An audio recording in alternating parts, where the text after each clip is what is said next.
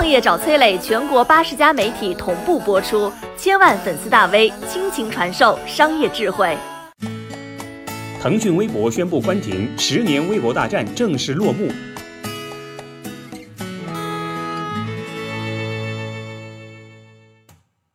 腾讯呢最近宣布呢，腾讯微博将在九月二十八号晚上停止运营。啊，这款上线时间长达十年的微博界二把手，最终还是迎来了自己的寿终正寝。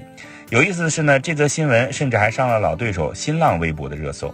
事实上啊，要不是这次官方的公告，很多人甚至都不记得还有这么一款产品了。这款曾经号称用户数达到三点七三亿、注册用户数全国第一的微博，是如何从广大网友的视野当中渐渐淡去的呢？故事要从十年前开始说起，时间回到二零一零年，这年的互联网风口既不是知识付费，也不是短视频，而是微博。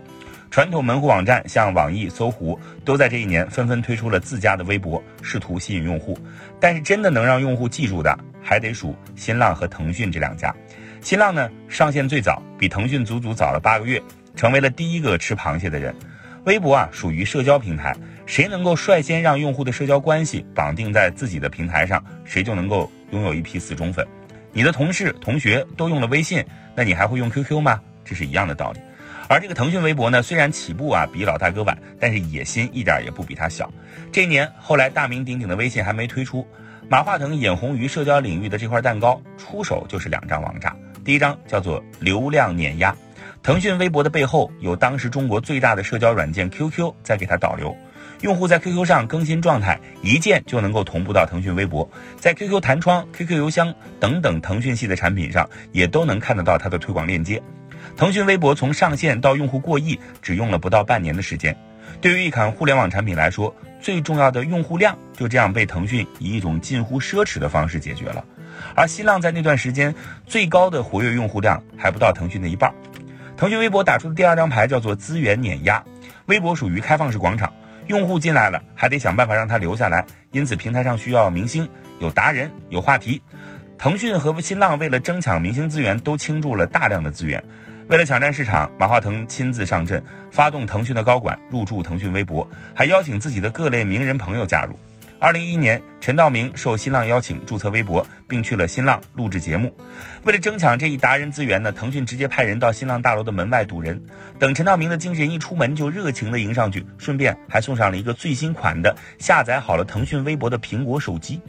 竞争最激烈的时候呢，腾讯看到哪个明星在新浪开通了微博，就会立刻派商务同学去联系对方。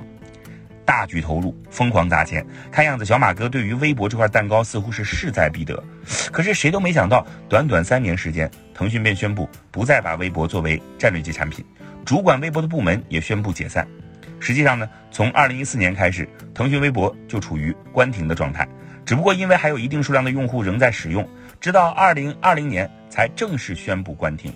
以雷霆之势杀入战场，出手招招力大凶猛的腾讯，最终被资源更少的新浪摘得胜利的果实。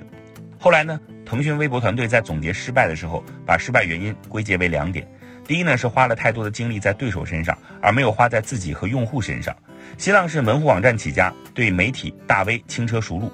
而腾讯虽然手握 QQ 带来的巨大流量，但这些用户的关注点却都在社交或者是吃喝玩乐上，照搬别人的名人大 V 策略，看似是追逐模仿，其实是在削足适履。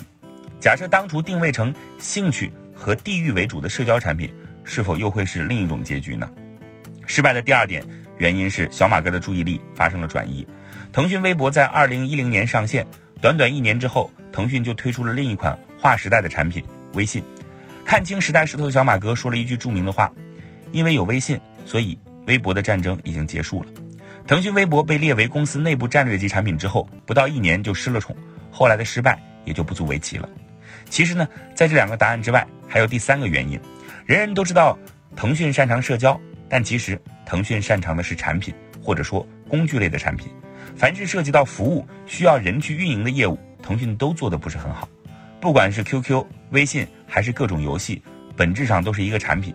你上线一项功能，我马上上线一个类似的功能，就可以立竿见影的赶上你。咱们俩产品差不多，我还手握海量的流量资源，自然可以碾压你。但是这套玩法呢，在微博上行不通。微博看似是一款社交产品，其实是一款社交加 To B 的内容论坛。弊端就是平台上的这些明星、博主、创作者、自媒体工作室等等，用户去微博除了和熟人社交，还有很大一部分是去看热闹的。引进明星大 V，让普通用户近距离的窥探明星的生活日常；引进媒体，让微博成了热门事件的发酵地；管理评论，让网友茶余饭后有地方可以闲谈。这一切都需要极强的运营能力，需要有人参与其中。新浪微博养了一支庞大的客服团队，明星入驻之后对接、新博主扶持、话题选题、优质博主推荐都有运营人员来负责。而腾讯呢，因为自身流量巨大。如果要用客服去解决问题的话，那将是一项巨大的成本。所以，腾讯从一开始就把产品的工具属性发挥到极致。今天，就算是媒体属性的公众号，也将运营交给别人做，自己只做工具和平台。腾讯本身没有做运营的基因，因此呢，明星达人入驻之后，远没有新浪那样讨论的氛围，发的最多的就是早安、晚安这样的状态。就算腾讯把自家微博做的跟新浪一模一样，水面之下的内功依然能够见得了真章。因此啊，腾讯微博最终败给新浪，其实不是产品上的技不如人，而是运营上的先天不足。靠工具来解决所有问题的人，终究会遇到无法通过工具解决的问题。我是崔磊，很多互联网公司都曾邀请我去分享创业方面的课程，包括抖音、快手、百度、阿里、腾讯等等。